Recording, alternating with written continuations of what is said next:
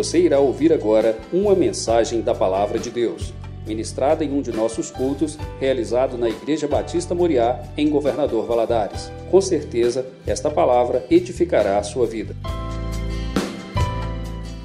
Eu gostaria de te convidar a abrir a Bíblia aqui nessa manhã, livro de 1 Reis, primeiro livro dos Reis de Israel, capítulo 19.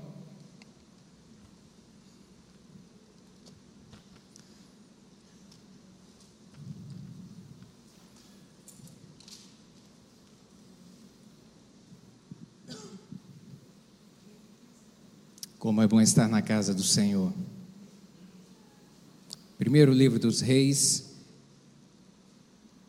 capítulo 19. Gostaria de te convidar a ficar de pé, em pé, em reverência a essa santa palavra. A partir do verso 15.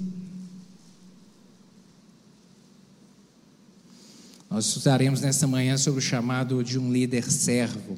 Veremos aqui que esse homem é Eliseu e a forma como ele se portou diante do chamado do Senhor. A partir do verso 15, capítulo 19.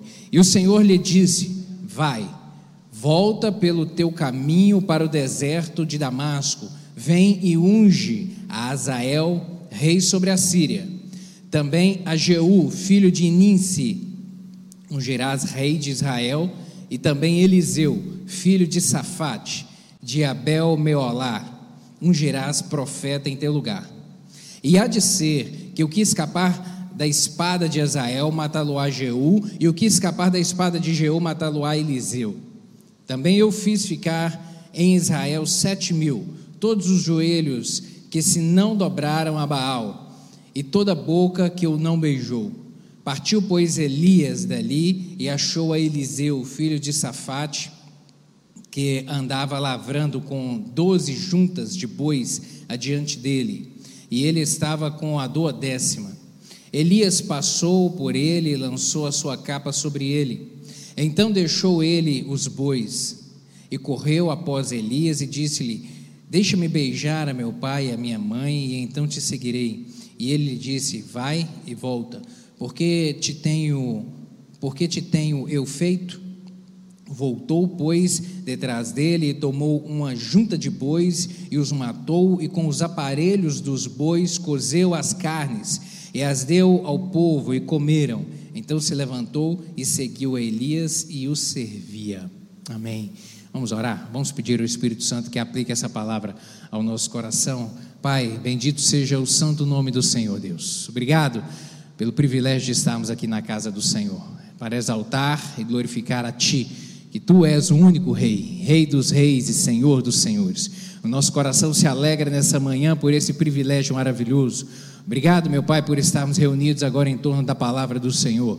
Eu lhe peço, Espírito Santo, que o Senhor comunique essa palavra aos nossos corações nessa manhã. Em nome de Jesus, fale conosco, Pai. Fala de uma maneira individualizada, eu lhe peço, ao coração de cada um dos meus irmãos aqui, aqueles que estão conectados conosco também. Espírito Santo, fale em nome de Jesus. Aquieta os corações nessa hora, aquieta a atenção em torno da palavra do Senhor.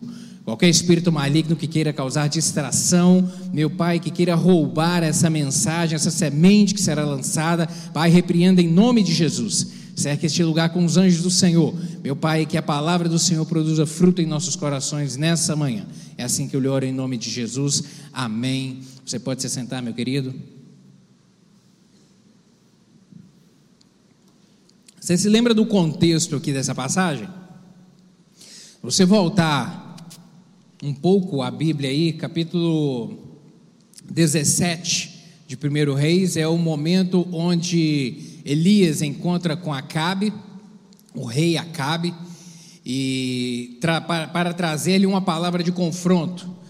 Por que confronto? Porque Israel estava afastado do Senhor neste momento aqui. Acabe havia introduzido ele com sua esposa Jezabel a adoração a Baal, a Baal, é, de uma maneira como uma religião nacional. Ou seja, então, de maneira generalizada, o culto a Baal era proclamado dentro dos territórios de Israel. E a adoração era feita a esse ídolo. E Deus levanta Elias e o faz aparecer a Acabe para trazer essa palavra de confronto a ele. E ele aparece aqui no capítulo 17 dizendo que os céus seriam cerrados por três anos, não haveria chuva.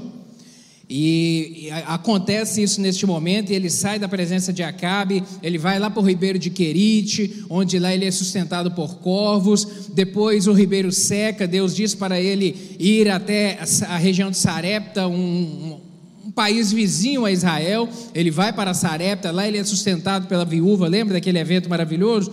Onde Deus multiplica ali o pão e o azeite na, a, a farinha da panela e o azeite da botija na casa da viúva. Acontece isso lá em Sarepta. E ele permanece lá algum tempo. E aí, aqui no capítulo 18, Deus dá a ele a ordem de voltar e de se apresentar a Acabe. E aí ocorre aquele evento onde ele desafia 400, os 450 profetas de Baal e mais outros 400 profetas. Então, 850 profetas, ele desafia eles no sentido de que vamos ver quem é Deus de verdade. Clame a Deus de vocês, clame ao Deus de vocês, e aquele que mandar responder com fogo, ele é o Deus verdadeiro. E ele propõe esse desafio, e Israel e o povo é reunido em volta deste, deste momento, e nada acontece enquanto esses esses profetas de Jezabel e esses profetas de Baal oram, clamam, nada acontece, aí ele, Elias reúne o povo em torno de si, ora a Deus e Deus responde com fogo do céu. Um momento extraordinário. Mas logo em seguida, aqui no, já no final do capítulo 18, isso tudo está narrado aqui, esse evento épico aqui no capítulo 18 de 1 Reis. No capítulo 19, Jezabel, quando sabe que os seus profetas foram todos mortos, ela manda um recado para Elias: Eu vou te matar. Amanhã você vai amanhecer com a boca cheia de formiga. Amanhã você não estará vivo. E ele teme essa ameaça. E alguns, e, e, algumas coisas, alguns contrassensos, né? E mostra para gente que a obra de Deus é feita por gente. E gente que tem sentimento, e gente que às vezes tem temores também. Um homem que ora e Deus manda fogo do céu, daqui a pouco, pela palavra de uma mulher, ele morre de medo, e realmente ele morreu de medo e fugiu. E aqui no capítulo 19 ele foge, ele chega até o Monte Oreb, lá ele se entranha numa, numa das cavernas para poder se esconder com medo, e lá Deus aparece a ele e tem um diálogo com ele. E esse diálogo começa no versículo 14, onde ele vem apresentar as suas razões a Deus, os seus questionamentos. E ele vem dizer: Olha, eu tenho sido extremo zeloso pelo Senhor, Deus dos exércitos, porque os filhos de Israel deixaram o teu concerto, o teu concerto, derribaram os teus altares e mataram os teus profetas à espada. E eu fiquei só e busco a minha vida para me tirarem, para me matarem. Então, o contexto aqui deste momento é um contexto de caos espiritualmente falando para a nação de Israel que estava completamente afastada do Senhor. Fruto também da colaboração, eu repito, muito incisiva. A, a, a, a adoração a ídolos era algo, não era algo é, é, é, recente. Isso vem desde muito tempo, lá desde Jeroboão, filho de Nebate. Porque quando o reino de Israel se divide, aí a gente tem que voltar só um pouquinho para entender. É, o rei Saul, depois o rei Davi, depois o filho de Davi, Salomão, o, rei, o, reina, o reino era um só, depois o filho de Salomão assume o trono, Roboão, naquele momento é, ocorre um, uma, uma, um grande desentendimento nacional ali, onde o povo pede a ele para reduzir os impostos, Roboão discorda, e aí Jeroboão se levanta e o reino se divide, reino do norte, capital Assíria, e reino do sul, capital Jerusalém. O local da adoração era em Jerusalém.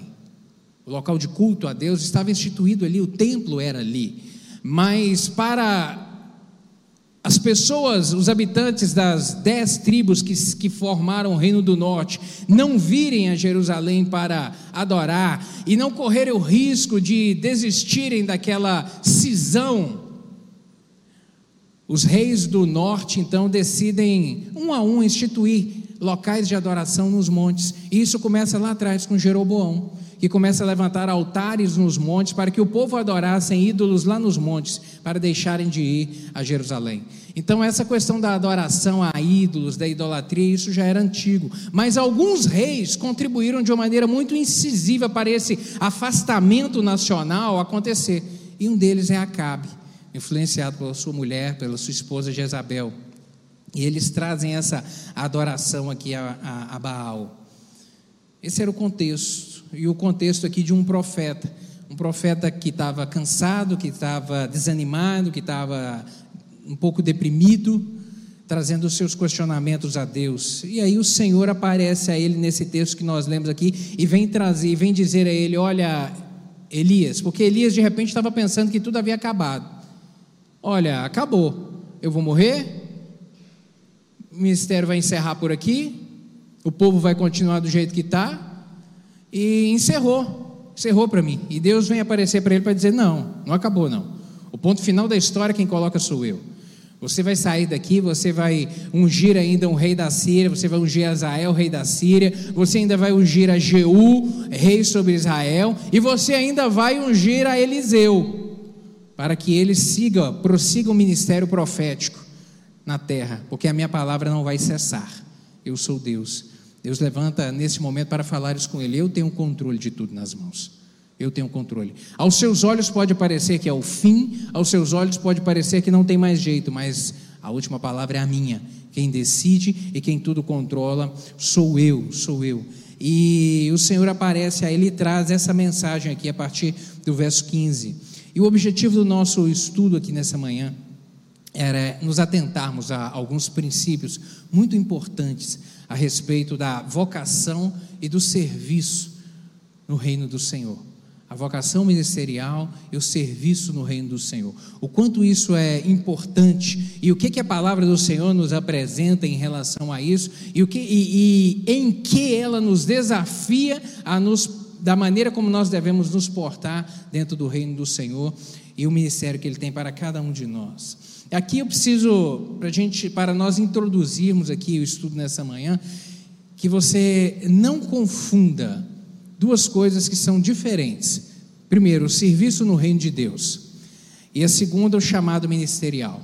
São duas coisas diferentes. O serviço no reino de Deus e o chamado ministerial. Vamos discorrer aqui a respeito disso para nós compreendermos bem. Todos nós somos chamados a servir na obra do Senhor. Todos nós, todos nós, todo lavado e remido no sangue do Cordeiro, ele é chamado a ser útil e a se dispor a trabalhar e a servir ao Senhor. Efésios capítulo 2, verso 10, o apóstolo Paulo vai dizer o seguinte: Pois somos feitura dele, criados em Cristo Jesus para boas obras as quais Deus de as quais Deus de antemão preparou para que andássemos nela. Somos feitura sua, criados pelo Senhor para boas obras, ou seja, para produzir coisa boa, das quais o Senhor já de antemão já preparou. A obra do Senhor de antemão já está preparada para que venhamos nela desenvolver aquilo que o Senhor tem para nós. Fomos criados para o louvor e a glória do Senhor e não temos dúvida alguma em relação a isso. Amém? Fomos criados para adorá-lo, para servi-lo, porque Ele é Deus, Ele é Senhor, Ele é poderoso e a nós, e Ele nos chama a essa adoração e a esse serviço a Ele. A palavra do Senhor nos aponta isso. Fomos vocacionados ao serviço, chamados por Deus para servir a Ele. Apóstolo Pedro, lá na sua primeira carta, no capítulo 4, verso 10, ele vai dizer: Servi uns aos outros, cada um conforme o dom que recebeu, como bons despenseiros da multiforme graça de Deus. Servir uns aos outros como bons despenseiros da multiforme graça de Deus. Esse é o chamado do Senhor. Essa é a direção do Senhor, essa é a ordem do Senhor, servir uns aos outros. Como funciona a adoração a Deus? Em que consiste adorar a Deus? Isso que nós estamos fazendo aqui faz parte de. Isso que nós estamos fazendo aqui hoje de manhã faz parte de adoração a Deus? Sim, o culto é uma forma de adorar a Deus. Louvor é uma forma de adorar a Deus. Honrar o nome dele é uma forma de adorar a Deus, levantar o nome dele nas nossas ações, na nossa vida, na, na nossa rotina. Isso faz parte de adorar a Deus também, obedecer a Sua palavra, viver de acordo com, seus, com a Sua instrução, faz parte de adorar a Deus também e servir também. O servir também, adoramos ao Senhor também por, me, por meio de atos de serviço atos de serviço. E isso é importante termos essa consciência para que entendamos que o nos envolvermos na obra do Senhor, os, o, o, o nos dispormos energia, força, tempo em prol do reino do Senhor é também uma forma de adoração a Ele. É também. Sua disposição e compromisso em servir na obra do Senhor revela o seu amor por Ele, revela a sua gratidão, e corresponde também a uma forma de adoração, uma forma de adoração que devemos prestar ao Senhor. Deus, ele constituiu a sua igreja como um grande corpo, um grande corpo. E eu gostaria que você abrisse aí a sua Bíblia para nós falarmos disso. 1 Coríntios capítulo 12. 1 Coríntios capítulo 12. O Senhor ele constituiu a sua igreja como um grande corpo. E como, e como um corpo, a gente precisa de entender que há dois aspectos quando ele faz essa analogia do corpo com a igreja: o aspecto da unidade e o aspecto da utilidade. Unidade e utilidade. Abra aí sua Bíblia, por favor, 1 Coríntios capítulo 12, a partir do verso 12 até o 20, diz assim: Porque assim como o corpo é um e tem muitos membros, e todos os membros, sendo muitos, constituem e todos os membros, sendo muitos, constituem um só corpo, assim também com respeito a Cristo. Pois em um só Espírito, todos nós somos batizados em um corpo, quer judeus, quer gregos, quer escravos, quer livres, e a todos nós foi dado beber de um só Espírito. Porque também o corpo não é um só membro, mas muitos. Se disser o pé, por que não sou mão, não sou do corpo? nem por isso deixará de ser do corpo.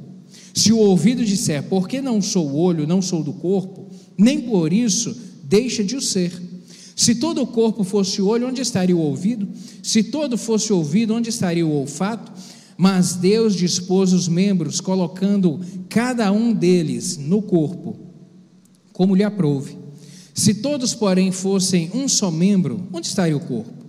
O certo é que há muitos membros, mas um só corpo. Comunhão, querido, isso é comunhão. O corpo funciona em razão da comunhão. Comunhão é participar, comunhão é uma palavra que significa participar de algo indivisível. E o corpo ele é indivisível.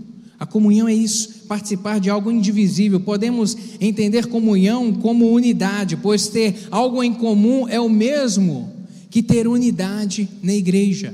Partilhamos de algo em comum partilhamos de algo em comum. Quando voltamos para Atos capítulo 1, abra sua Bíblia aí, por favor, Atos.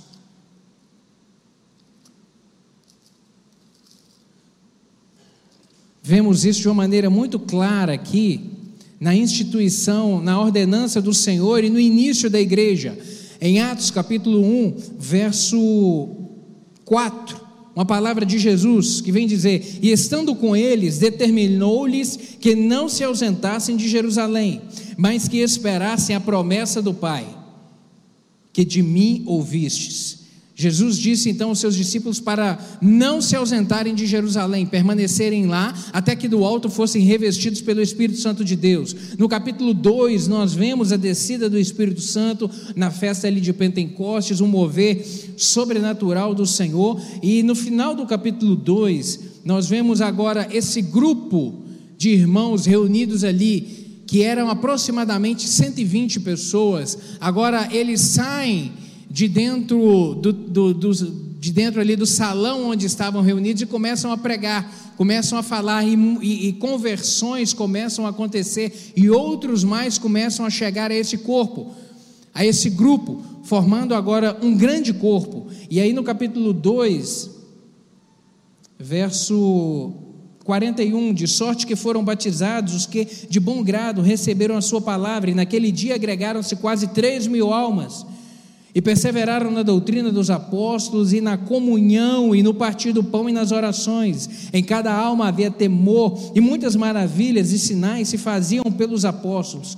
Todos os que criam estavam juntos e tinham tudo em comum perseverando unânimes, 46, e, perseverando unânimes todos os dias no templo, e partindo o pão em casa, comiam juntos com alegria e singeleza de coração, louvando a Deus e caindo na graça do povo, e todos os dias acrescentava o Senhor à igreja aqueles que haviam de ser salvos. A unidade estava aqui formada.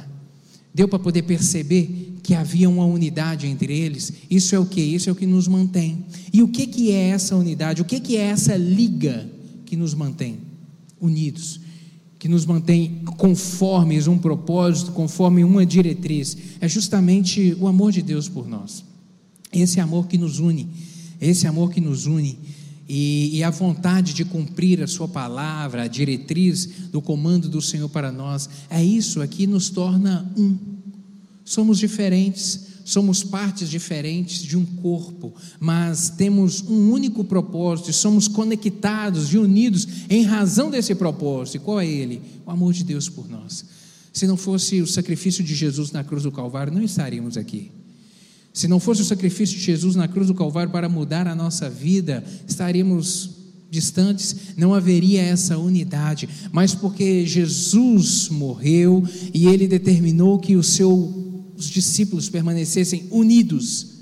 É em razão disso é que nós estamos aqui. Unidos, unidos com um propósito de, de partilharmos. Por que dessa união? Porque na união nós partilhamos. Partilhamos o que? Partilhamos experiências, partilhamos a palavra, partilhamos a ajuda mútua, partilhamos o pão, suprindo as necessidades daqueles que precisam, partilhamos fé, partilhamos segurar um na mão do outro quando está abatido e encorajar e falar: vamos, vou orar por você, vamos juntos, não vou te deixar. A comunhão é isso, isso gera unidade nesse corpo, unidade. Paulo disse que a igreja é o corpo de Cristo formado por vários e diferentes membros, e de fato assim o é. Somos vários, somos diferentes, mas temos realmente algo em comum. Funcionamos todos no mesmo corpo e sob a direção do Espírito Santo de Deus. Amém? Funcionamos no mesmo corpo e sob a direção do Senhor. A unidade, ela se externa a partir da vivência dos mandamentos do Senhor. Esses mandamentos de reciprocidade, por exemplo, um ao outro. Há diversos mandamentos assim na palavra do Senhor, um ao outro. Por exemplo, amar e honrar. Romanos capítulo 12, verso 10. O que, é que a palavra do Senhor diz? Amai-vos cordialmente uns aos outros, com amor fraternal, preferindo-vos em honra uns aos outros. A manifestação dessa unidade, ela vai sendo revelada nisso, nessa vivência desses, manda, né, desses mandamentos do Senhor, no relacionamento interpessoal, um ao outro, amar um ao outro, servir um ao outro. Gálatas, capítulo 5, verso 13 porque vós, irmãos, fostes chamados à liberdade, porém não useis a liberdade para dar ocasião à carne. Sede antes servos uns dos outros pelo amor. Sujeitar-se, Efésios capítulo 5, verso 21, sujeitando-vos uns aos outros no temor do Senhor, e muitos outros, suportar no sentido, suportar e perdoar, lá em Colossenses capítulo 3, verso 13, suportai-vos uns aos outros, perdoai-vos mutualmente, caso alguém tenha motivo de queixa contra outrem, assim como o Senhor vos perdoou, assim também perdoai vós. Ou seja, a palavra do Senhor nos diz isso em inúmeros momentos para orientações para nesse relacionamento interpessoal como nos portarmos, amar, perdoar, ajudar, tolerar um ao outro, ser sustento um para o outro, instruir e aconselhar, confessar os pecados e orar uns pelos outros, está lá em Tiago 5,16, admoestar, ser hospitaleiro, consolar e edificar, levar as cargas uns dos outros, Gálatas capítulo 6, verso 2, levar as cargas uns dos outros. Então, a palavra do Senhor ela nos dá inúmeras orientações sobre essa forma sobre como nos portar. E isso, querido, para trazer em mim, gerar em mim e gerar em você a consciência de que você é parte desse corpo. Você é parte desse corpo. Você é parte. Você não é algo algo externo, não, você é parte desse corpo. Amém? Você é parte desse corpo. Somos diferentes, somos temos é, ações diferentes. O Senhor nos chamou e nos vocacionou e nos deu dons e talentos diferentes, mas todos somos parte desse corpo. Você foi lavado e remido no sangue do Cordeiro? Você é de Cristo Jesus? Jesus é o seu guia, o Espírito Santo é aquele que te conduz. Amém. Você faz parte desse corpo. Seja bem-vindo a Ele. Amém. Você faz parte desse corpo, entenda isso. A unidade é formada nisso. A unidade é caracterizada em razão disso que todos somos um só corpo. Você é importante. Fala para quem está do seu lado aí, ó, você é importante. Agora você vai falar para outro de outro banco, que não é seu parente. Você é importante. Estenda a mão para ele e fala assim: Você é importante. Você faz parte desse corpo, Fabiano. Você é importante, meu querido. Elton, você é importante. Você faz parte desse corpo. Você faz parte, Isabela, desse corpo. Você é importante. Porque você está conectado no corpo. Tem como desprezar alguma parte do seu corpo? Tem como você falar, ah, esse D, essa unha aqui, não gosto dela, não. Desprezar ela, não tem jeito, porque está conectado no corpo, é importante para o corpo, tem uma função no corpo, tem um propósito de cada parte dos seus dos membros do seu corpo, cada um deles tem um propósito, cada órgão, cada parte tem uma finalidade, querido, entenda isso, e todas elas são importantes? São. Tira algum pedaço de alguma coisa para você ver, vai fazer falta. Despreze, não, vou tirar. Será que tem alguma coisa que pode tirar, Fabiano? Isso aqui posso descartar. O Senhor, Deus colocou no corpo, mas não tem utilidade nenhuma. Não, vai fazer falta. Vai fazer falta. Você é importante, querida. Você faz parte do corpo, entenda isso. Você é importante demais para o corpo de Cristo, para Batista Moriá. Você é importante demais. Entenda isso nessa manhã.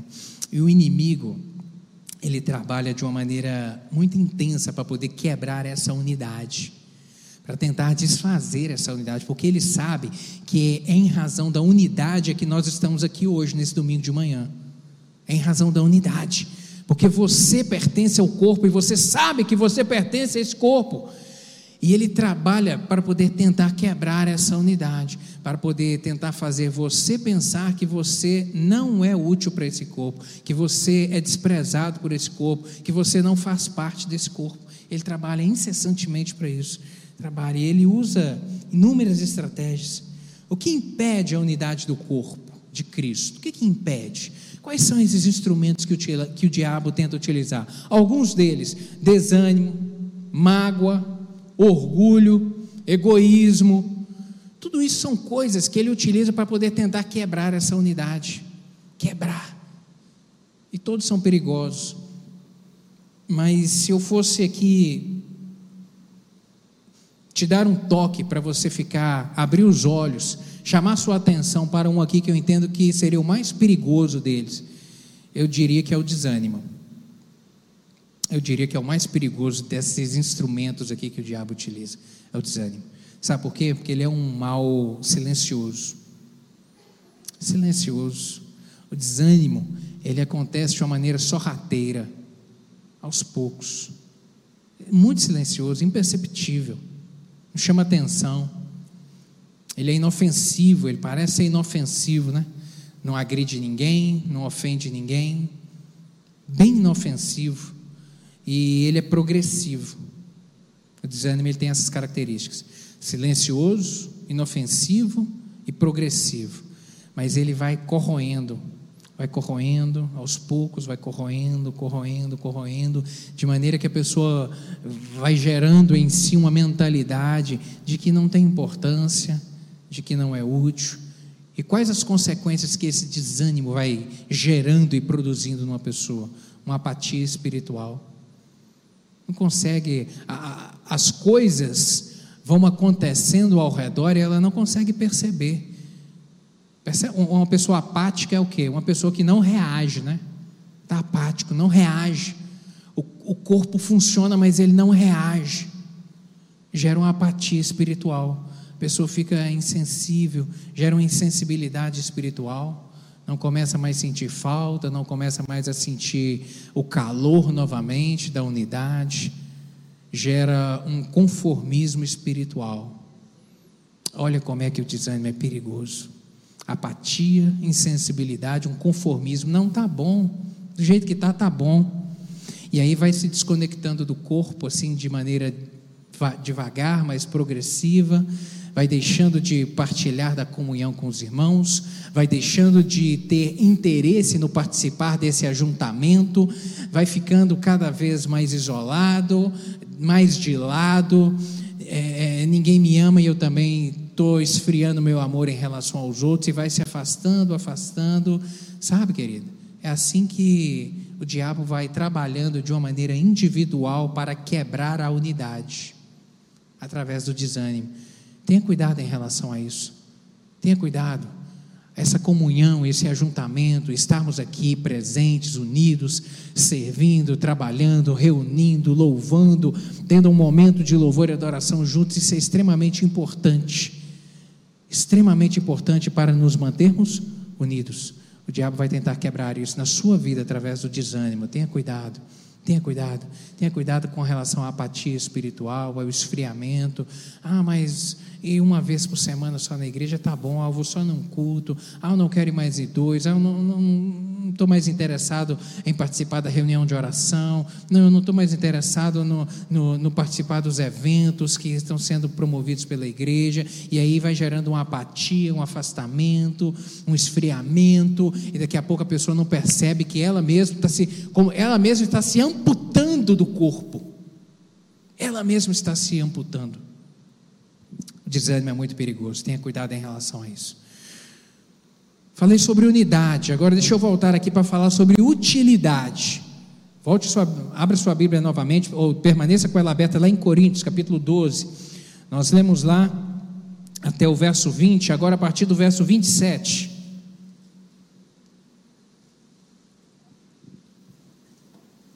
Vinte e sete vinte e oito. Ora, vós sois corpo de Cristo, individualmente membros desse corpo.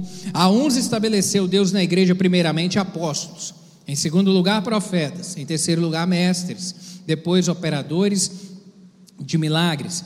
Depois, dons de curar, socorros, governos, variedade de línguas. Deus instituiu, capacitou, capacitou, capacitou. Paulo comparou aqui o corpo de Cristo a um corpo humano. Cada parte tem uma função específica e necessária para o corpo. Eu repito, específica e necessária para o corpo, para a funcionalidade do corpo. Lá em Romanos 12, versos 4 e 5, ele vai dizer o seguinte: Porque assim como num só corpo temos muitos membros, mas nem todos os membros têm a mesma função, assim também nós, conquanto muitos, somos um só corpo em Cristo e membros uns dos outros. Deus nos dá, querido, habilidades e dons. Deus nos dá para que possamos edificar a igreja para que possamos ser úteis no reino dele, na obra dele, e para usarmos esses nossos dons e esses talentos que ele nos deu, a gente é, é, para usarmos de uma maneira eficiente, a gente precisa perceber algumas coisas. Primeira delas, entender que todas as nossas habilidades e os nossos dons vêm de Deus. Todas as habilidades e os dons que o Senhor nos dá vêm dele. É Ele que nos presenteia com isso justamente para sermos úteis no seu reino. A um Deus dá habilidade para administrar, é um ótimo administrador, a outro Deus dá um talento musical, a outros Deus dá uma capacidade de ensinar, a outros Deus dá, e a todos Ele dá força para poder fazer alguma coisa. Dons e talentos todos nós temos, todos nós temos. Levar uma palavra, abraçar, ser útil, Todos nós temos talentos, queridos, que o Senhor que o Senhor nos dá, e a gente precisa de entender que isso vem dele. É ele que nos concede. Entender que nem todos são dotados das mesmas habilidades os mesmos dons. A utilidade do corpo, ela tem essa multiforme. O Senhor deu características diferentes a cada um de nós. Outra coisa, saber quem somos e o que fazemos de melhor. Qual que é a sua capacidade? Você é bom em quê? Agora, dentro da sua habilidade, o que, que você pode contribuir para o corpo? Em que você pode empregar isso na funcionalidade do corpo, para que o corpo tenha um resultado ainda melhor na sua desenvoltura? Em que? Dedicar nossas habilidades, os nossos dons ao Senhor Deus, para não alcançar e não para alcançar o sucesso pessoal. A dedicação dos nossos dons deve ser em prol do serviço do Senhor para a honra dele e não para buscar um reconhecimento pessoal. O reconhecimento ele é algo passageiro, o reconhecimento ele é ele é da terra. Agora o ser útil no reino do Senhor e na obra do Senhor é algo que produz fruto para a eternidade. E a gente tem que ter essa consciência. E também, por último aqui, estar disposto a empregar as habilidades e os dons à disposição da obra do Senhor sem reservas. Deus te deu dons, Deus te deu talentos. Querido, empregue isso no reino sem reservas, sem reservas, sem reservas. Senhor, eu estou me doando. Senhor, eu tenho prazer em, em ser útil no reino do Senhor, em me doar para a obra do Senhor. Querido, entenda uma coisa: seu serviço é importante para o corpo. Seu serviço é importante para o corpo. Seu serviço é importante para a igreja. Deus te deu dons, Deus te deu talentos o seu serviço, ele é importante. E eu repito, voltando a falar do, do, da funcionalidade do nosso corpo, há alguma parte dele que é inútil? Alguma coisa nós podemos desprezar? Falar, não, isso aqui eu não tem utilidade nenhuma, a utilidade é zero. Não, não. Perca um olho para ver. Quebre um dedo. Essa semana parei num semáforo e veio e tinha uma senhora atravessando a mão, atravessando a rua, e ela estava com os dois braços engessados. E eu e a Larinha dentro do carro, a Larinha, papai, como é que ela faz as coisas? Com os dois braços engessados, como é que essa mulher come? Os dois braços engessados. Perca alguma parte do seu corpo, inutilize alguma parte dele, vai trazer problema, porque todas são úteis, querido. O seu, o seu serviço é importante. Aquilo que você faz na obra do Senhor, aquilo que você faz aqui na casa do Senhor é importante. É importante, é muito importante para a funcionalidade desse corpo. A igreja funciona como uma grande engrenagem, querido. Uma grande engrenagem. São diferentes ministérios composto e cujo serviço é executado por diferentes pessoas, como realmente uma grande engrenagem de um motor. Quantos ministérios temos aqui na igreja? Inúmeros. Inúmeros. Às vezes, porque você olha, acha que só tem alguns, né? O Ministério do Louvor, o Ministério dos Atalaias, o Ministério do Audiovídeo. Não, querido. Somos muitos ministérios. E, e, e como funciona cada um deles? Pelo trabalho de irmãos, pelo seu trabalho. Por isso que é importante para cada um desses ministérios funcionarem, é importante a sua presença, é importante a sua força. Você é importante para isso tudo funcionar. E aí eu te pergunto, onde é que você está encaixado nessa engrenagem? Onde você está encaixado? Quando você, olha, quando você se olha dentro do corpo, dentro da Igreja Batista Moriá, onde é que você está encaixado? Entenda isso. Não ignore o chamado a servir. Não ignore o chamado a servir. Não ignore. Cuidado, não enterre o seu talento. Não enterre aquilo que Deus colocou nas suas mãos. Abra sua Bíblia, por favor, Romanos capítulo 12.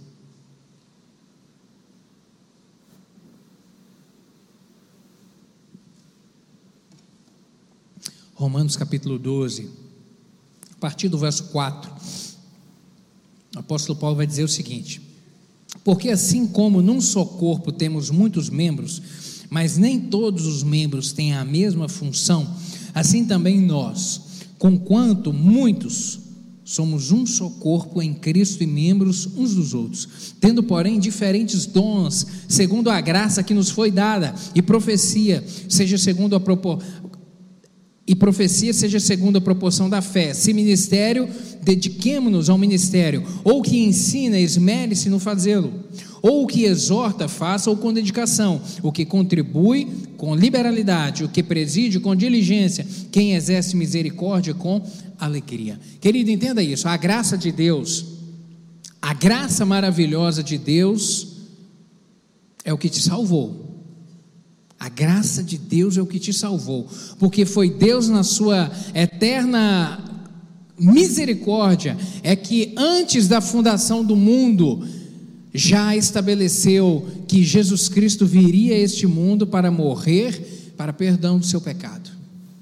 Essa história já estava escrita antes da fundação do mundo, porque o nosso Deus já sabia de tudo, já sabia de tudo. Então é a graça, a maravilhosa graça de Deus é que te salvou. A graça maravilhosa de Deus é que te regenerou.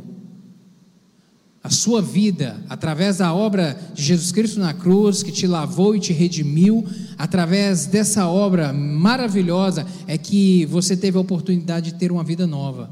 Você vivia por um caminho, e aí, quando você abriu o coração para Jesus Cristo, Ele entrou na sua vida, agora você caminha em uma outra direção. Deus te deu uma vida nova. Isso é fruto da maravilhosa graça de Deus. Deus deu um, para você um sentido e um propósito. Você tem um norte na sua vida. Como cristão, você tem um norte na sua vida. E às vezes esse é um grande questionamento para muitos.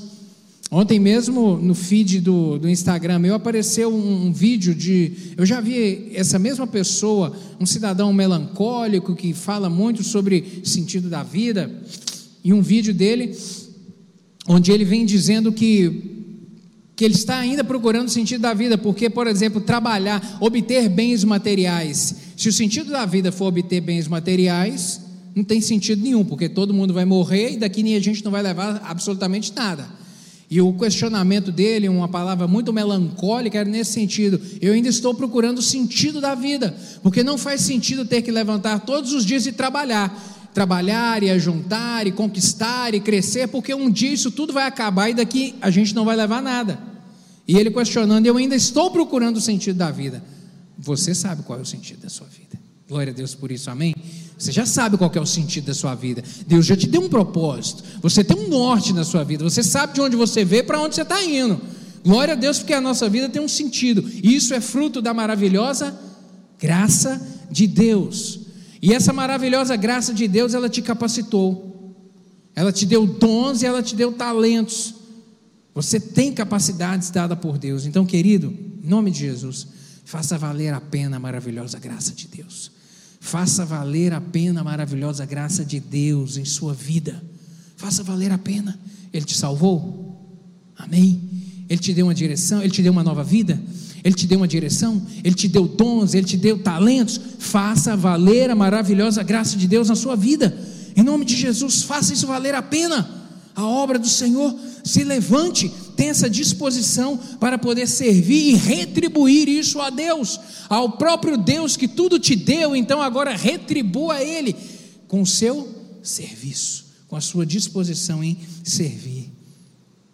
Alguns aqui é, nós falamos no início a respeito do serviço, o serviço é para todos, mas alguns Deus chama para um serviço específico, para algumas obras bem específicas. Todos nós somos chamados a servir. Entretanto, o chamado ministerial é algo da parte de Deus para algumas pessoas. Como eu disse, são duas coisas diferentes, você não pode confundir o serviço na obra de Deus e o chamado ministerial. Abra sua Bíblia, por favor, Efésios capítulo 4 a partir do verso 11, 11 a 15, diz o seguinte: E ele designou alguns para apóstolos, e outros para profetas, e outros para evangelistas, e outros para pastores e mestres, com o fim de preparar os santos para a obra do ministério, para que o corpo de Cristo seja edificado, até que todos alcancemos a unidade da fé e do conhecimento do Filho de Deus e cheguemos à maturidade, atingindo a medida da plenitude de Cristo. O propósito é que não sejamos mais como crianças, levados de um lado para outro pelas ondas, nem jogados para cá e para lá por todo o vento de doutrina e pela astúcia e esperteza de homens que induzem ao erro. Antes, segundo a verdade, em, antes, seguindo a verdade em amor, cresçamos em tudo naquele que é o cabeça, Cristo.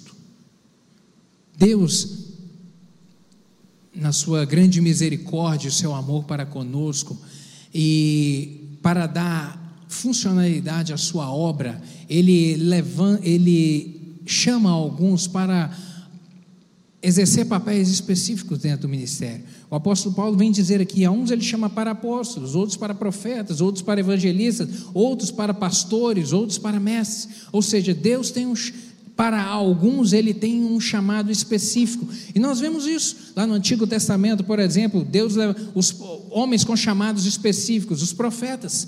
Os profetas lá do Antigo Testamento, Elias, Eliseu e muitos outros profetas Deus tinha um propósito específico na vida deles. No Novo Testamento, nós vemos lá os discípulos, por exemplo, de Jesus. Jesus chamou a cada um deles, porque tinha um propósito específico para eles no reino. O apóstolo Paulo, por exemplo, que vem dizer que o Senhor o chamou para a sua maravilhosa obra. E Deus realmente atravessou o caminho de Paulo, ali quando ele estava indo para Damasco. A história dele foi completamente mudada. Se não tivesse aquele encontro com Cristo, ele teria sido o homem que foi? Não, mas Deus tinha um chamado próprio específico para ele. Aspectos sobre esse chamado de Deus. Deixa eu compartilhar algumas coisas contigo aqui. Esses aspectos eles são comuns, tanto no serviço no reino de Deus, quanto o chamado específico para o reino de Deus.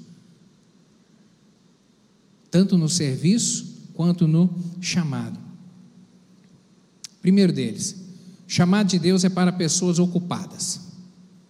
O servir na obra do Senhor é para pessoas ocupadas, ocupadas. Porque o Senhor Por que para pessoa ocupada? Porque o Senhor sabe que não pode contar com o preguiçoso. Conta disso. Deus sabe que ele não pode contar com o preguiçoso, porque um preguiçoso não produz, sabe? preguiçoso ele é desanimado, ele é procrastinador.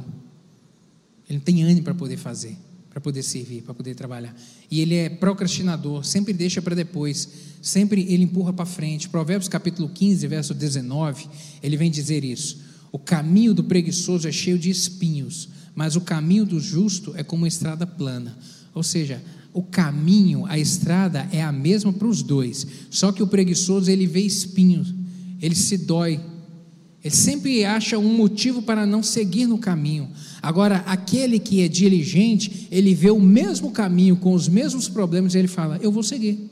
Por isso que a estrada do diligente ela é plana, porque ele faz ela se tornar plana, independente dos espinhos e das pedras que ele vai encontrando no caminho. A estrada é a mesma para os dois, só que o preguiçoso vê espinhos e aí, por ele se doer e com medo e com receio de se ferir, de se machucar, disso e daquilo, ele arruma desculpa para não seguir. Essa é a diferença. Entenda isso, querido. Por que, que eu estou dizendo que o chamado de Deus é para pessoas ocupadas? Vemos aqui nesse texto que Eliseu, ele vivia lá em, em Meloá.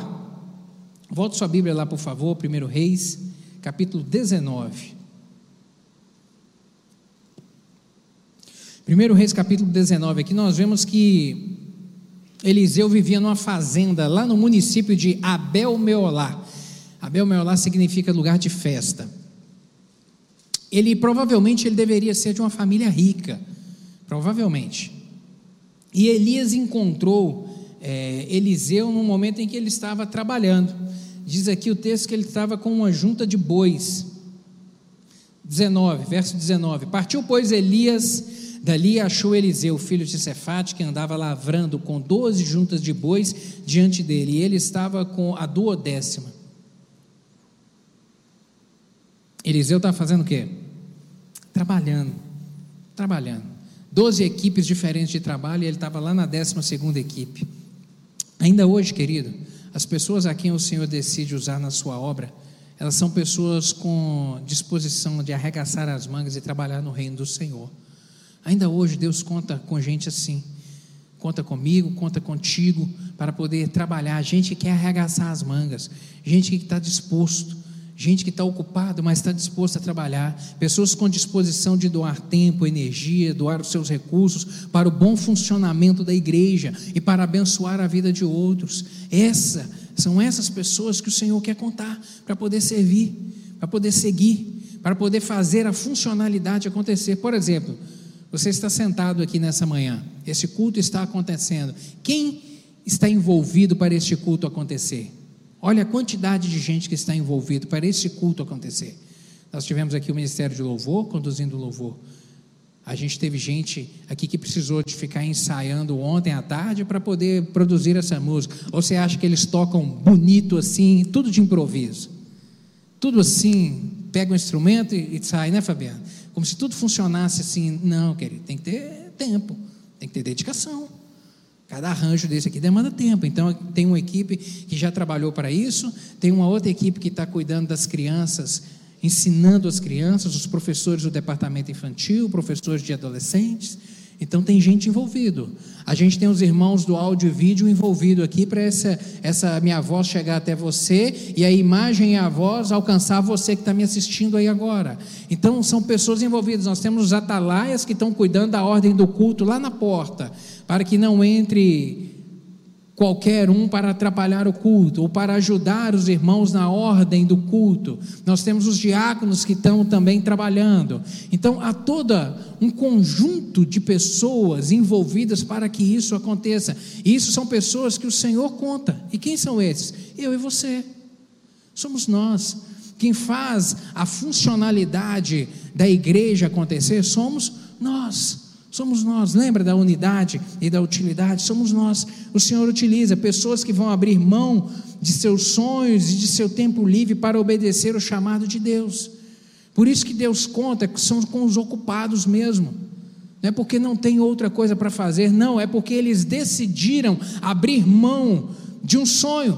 Por exemplo, eu poderia estar no clube agora de manhã, mas decidi estar aqui. Poderia estar no clube fazendo alguma coisa ontem à tarde, mas decidiu estar ensaiando. Está servindo aqui hoje na casa do Senhor. Deixou um, um desejo de lado. Não é porque está com tempo livre, não. Fez tempo acontecer para poder de se dispor a servir ao Senhor, obedecer o chamado. Não espere, querido, ficar desocupado para servir no reino ou atender o chamado ministerial. Não espere. Não espere ficar desocupado para poder servir no, no, reino do Senhor. Não espere, não. Porque a gente nunca vai ter tempo vazio. Tempo a gente faz. Tempo a gente faz. Não use a desculpa da falta de tempo ou que está muito ocupado e por isso não pode servir. Não. Todos nós temos a capacidade de servir. E o Senhor nos chamou a isso. Onde é que você está encaixado nesse, nessa engrenagem? Onde é que você está encaixado nela? Seguindo aqui um outro princípio o chamado de Deus, ele é feito com autoridade, ele é feito com urgência, com autoridade e urgência. Assim como Eliseu, nós sabemos quando Deus está nos incomodando, incomodando o nosso coração para servir. A gente sabe, a hora de servir, meu querido, e o tempo, e o tempo é o agora. A hora de servir e trabalhar no reino do Senhor é agora, pois o tempo, o tempo do fim já chegou. O tempo do fim já chegou. Sabe, querido, seja grato a Deus pelo privilégio de ser um dos trabalhadores dessa última hora. Lá em Mateus capítulo 20, é, Jesus Cristo conta a palavra dos trabalhadores da última hora. Aqui é aquela passagem onde um homem sai é, pela manhã e ele contrata, ele sai para fazer contratações de pessoas para trabalhar lá na sua lavoura. E aí ele sai de madrugada e combina com os trabalhadores: Ó, oh, eu vou te pagar X para você ir lá e trabalhar o dia para mim. Concorda? Concorda. E ele saiu ao meio-dia e encontrou mais homens desocupados na rua e falou: Olha, vocês querem trabalhar para mim hoje? Eu vou pagar X, que foi o mesmo preço que ele ofereceu cá no início. O pessoal foi. Quando chegou no final da tarde, ele encontrou outros. E aí ele falou: Olha, você quer ir lá ainda trabalhar para mim hoje ainda? Eu vou pagar para você X. E eles concordaram e foram. E aí, quando chegou na noite, na hora de fechar o ponto e acertar com o pessoal, ele chamou esse último e pagou para ele o que prometeu.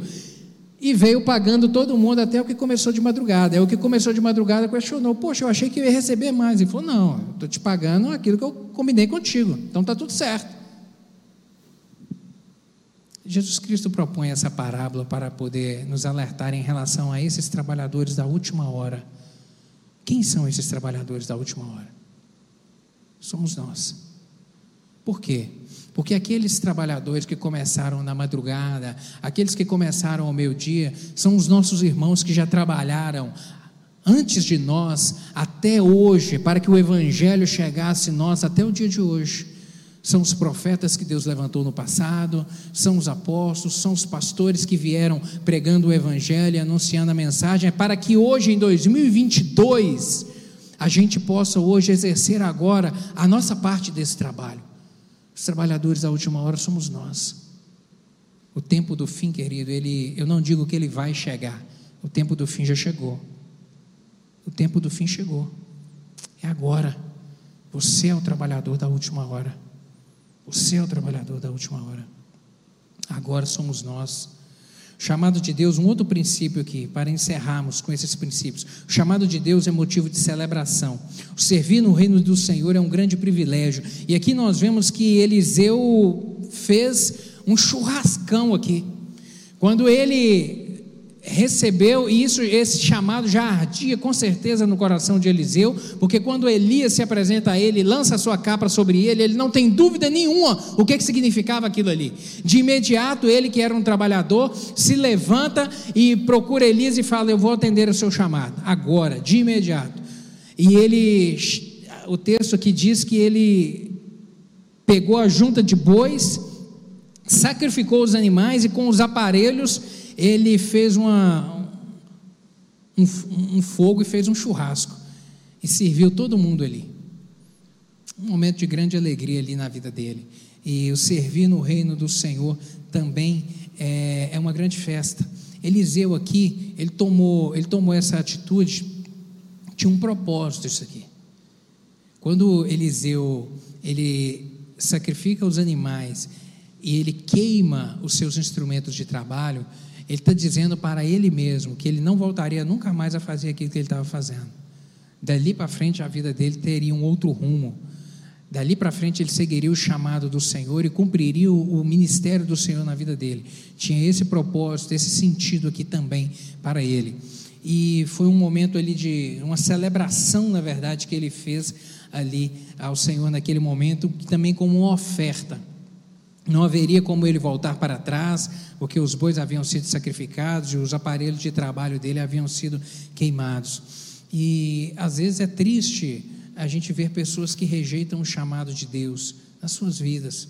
É triste ver isso. Lucas capítulo 9, verso 62, diz que mais Jesus lhe, lhe replicou: Ninguém que tendo posto a mão no arado olha para trás é apto para o reino de Deus. Às vezes, vemos irmãos negligenciando o chamado do Senhor para a sua vida, o chamado do servir, deixando, procrastinando, empurrando, deixando para depois. Querida, em nome de Jesus Cristo, que essa palavra nessa manhã incomode você. Incomode você. Incomode você que é o trabalhador da última hora. É o trabalhador da agora. Sabe, agora é comigo e agora é contigo servir no reino do Senhor. Um outro princípio é que o chamado de Deus visa formar servos servo verdadeiro é aquele que tem consciência da obra redentora de Cristo. Esse é o servo verdadeiro.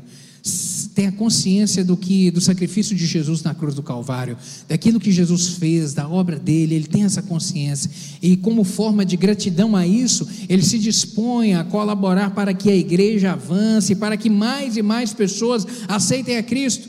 Porque a finalidade da nossa reunião aqui é o culto ao Senhor e também para proclamarmos a palavra da verdade sermos úteis no reino do Senhor. Eu repito, todos esses envolvidos aqui no trabalho da obra do Senhor hoje é para que outros essa mensagem chegue a outros, para que outros ao entrarem por essa porta aqui, como de repente um dia você entrou, entrou por essa porta aqui angustiado, entristecido, sem Jesus, sem um rumo na vida, e ouviu aqui nesse altar a palavra da verdade e aceitou essa mensagem, Jesus entrou na sua vida e mudou sua história ou para que essa mensagem chegue a outros que ainda a gente nem conhece e vai produzir efeito na vida dele e vai trazer um novo sentido para a vida dele. Isso é o serviço. O verdadeiro servo é aquele que tem essa consciência da obra redentora e, como forma de gratidão a isso tudo que Deus fez por ele, agora ele se dispõe a se envolver nela para que ela avance ainda mais e abençoe a vida de outros. É aquele, o, o verdadeiro servo é aquele que utiliza o seu tempo, a energia e os seus recursos para o crescimento da igreja e para abençoar a vida dos irmãos. É esse o verdadeiro servo. Você é o verdadeiro servo? Amém, querido. Amém. Seja um verdadeiro servo. Seja um verdadeiro servo. Aquele que está disposto a servir no Senhor, servir na obra do Senhor, para que a obra avance. Nós estamos começando agora um ano ainda. 2022 está só no início, está só começando. Já aconteceu tanta coisa, né? Quantos eventos catastróficos já aconteceram esse 2022 e a gente está só no dia 30 de janeiro ainda? Misericórdia. O tempo do fim, querido. Esse é o tempo do fim. O que, é que Jesus disse? Quando ouvires, Mateus 24, ouvires de guerra, rumores de guerra, pestes. A gente está tudo aí vendo. Catástrofe acontecendo toda semana. Guerra e rumor de guerra toda semana. Agora está lá a OTAN é, brigando na ameaça de guerra com a Rússia. Guerra e rumores de guerra. Inúmeras. As catástrofes todos os dias estão se seguindo. Todos os dias. O tempo do fim é agora, querido. Você é o trabalhador dessa última hora. Não se esqueça disso. Levante-se, se coloque de pé em nome de Jesus e se, e se disponha a servir.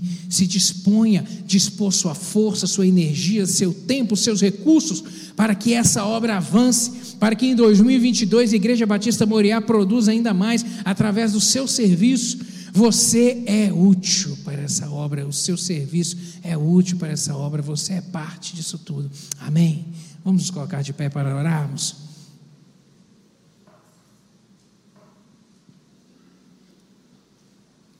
Faça valer a pena, meu querido. Faça valer a pena manifestar a graça de Deus na sua vida.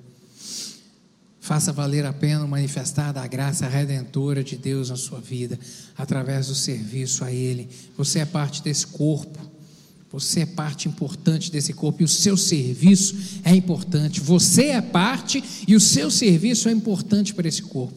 Não pense que você não é útil, não pense que você não tem nada ao que ajudar, ao que colaborar, não, você tem muito. Você tem muito. Nossa, para essa obra funcionar, nós precisamos da sua disponibilidade. Para a igreja caminhar, é necessário o seu serviço, o seu e o meu serviço. Não espere ficar desocupado para servir no reino do Senhor. A hora de servir e trabalhar no reino é agora. O tempo do fim é agora. E aí eu quero terminar com esse questionamento: onde você está encaixado na engrenagem do corpo de Cristo? Onde você está encaixado nessa engrenagem? Feche seus olhos, eu gostaria de orar contigo. Essa palavra é desafiadora. Ela é desafiadora que quando falamos de pertencimento, esse sentimento de pertencimento é aquele que deve estar fortalecido no seu coração. O pertencimento de quê? De que você pertence a essa obra. Você pertence a essa família, você pertence a essa igreja. Eu quero te dizer que o diabo vai trabalhar para poder quebrar esse sentimento de pertencimento na sua vida, para de trazer no seu coração a ideia de que você não, não, você não é parte, não, e, e, e, e te desanimar, para que gere apatia espiritual, para que gere, sabe, uma, um esfriamento. Em nome de Jesus, entenda isso. Você pertence, você pertence. Você pertence a essa família, você pertence a esse corpo e você tem que ser útil nesse corpo. O seu serviço é importante aqui. A sua disposição em trabalhar aqui, é importante demais para a igreja, ela é importante demais para o corpo do Senhor. Se essa palavra fez sentido para você, coloque a mão no seu coração e fala: Senhor, eu pertenço. Glória a Deus, porque eu pertenço eu tenho uma família, Batista Moriá é a minha família, aqui é o meu local, eu tenho um corpo que me ama, eu sou útil para esse corpo, e que nessa manhã você se sinta desafiado, querido, a, um, a fazer um 2022 diferente, a fazer valer a pena a obra, a graça de Deus na sua vida em serviço, se dispor a servir. Deus te deu dons, Deus te deu talentos. Em nome de uma, em nome de Jesus, faça esse 2022 valer a pena o seu serviço na obra dele. Fala, Deus, eu quero me dispor ainda mais quero me dispor, quero ensinar, quero estar na porta, quero servir, quero ajudar, quero contribuir. Eu sou o trabalhador da última hora, a última hora é agora, Deus. Eu quero estar envolvido na obra do Senhor, envolvido no reino do Senhor. Deus, obrigado pela tua palavra, obrigado pelo teu ensinamento, obrigado que essa palavra, meu Deus, ela produz vida nas nossas vidas, ela mexe com a gente, porque o Senhor é um Deus vivo. Meu Deus, eu te agradeço pelo exemplo aqui de Eliseu, estudado nessa manhã meu Deus, que prontamente ele se dispôs ao chamado do Senhor para a vida dele. Deus, e todos nós aqui temos, ó Deus, um chamado do Senhor a servir. Todos nós, cada um de nós. Meu Deus, eu lhe peço que essa palavra, em nome de Jesus, Deus produza fruto no coração de cada um dos meus irmãos. Deus, que o 2022 seja uma história diferente com o Senhor, de comprometimento e de serviço com a obra do Senhor. Meu Deus, de envolvimento com a obra do Senhor, de entender que todos pertencemos a este corpo e devemos estar unidos aqui. Meu Deus, no culto da quarta-feira, unidos aqui, no culto da escola dominical, unidos aqui, no culto do domingo à noite, unidos aqui. Meu Deus, nas reuniões, nos departamentos, unidos, envolvidos, porque pertencemos a essa família, a Batista Moriá. Meu Deus, produza esse sentimento no coração de cada um dos meus irmãos, de que de pertencimento, de que cada um pertence a essa obra. Meu Deus, todo espírito maligno de desânimo que tem tentado quebrar isso, meu Deus, em nome de Jesus, desfaz em nome de Jesus, que cada um se sinta feliz e animado por pertencer a essa família. Meu Deus, e que também nessa manhã, meu Deus, sejamos encorajados a servir, a servir o serviço do Senhor. O Senhor nos chamou. E glória a Deus, somos gratos ao Senhor porque o Senhor nos chamou. Somos os trabalhadores da última hora. Meu Deus, e queremos estar envolvidos na obra do Senhor. O tempo do fim é agora. Meu Deus, e acha em nós essa disposição e esse comprometimento com a obra do Senhor. Meu Deus, em nome de Jesus, produza fruto essa palavra no coração meu Deus, que essa palavra produza fruto no coração dos meus irmãos e que cada um escreva um 2022 de serviço ainda mais envolvido na obra do Senhor. É isso que eu lhe peço. No nome santo e poderoso de Jesus. Amém e amém. Toma posse dessa palavra. Deus te abençoe.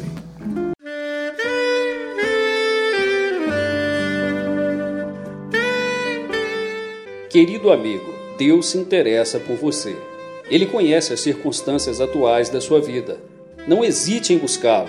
Em Jeremias 33, versículo 3, ele nos diz: Clama a mim e responder-te-ei, e anunciar-te-ei coisas grandes e ocultas que não sabes. Esperamos que a mensagem ouvida tenha falado ao seu coração e que você e sua família sejam abençoados pelo Senhor Jesus.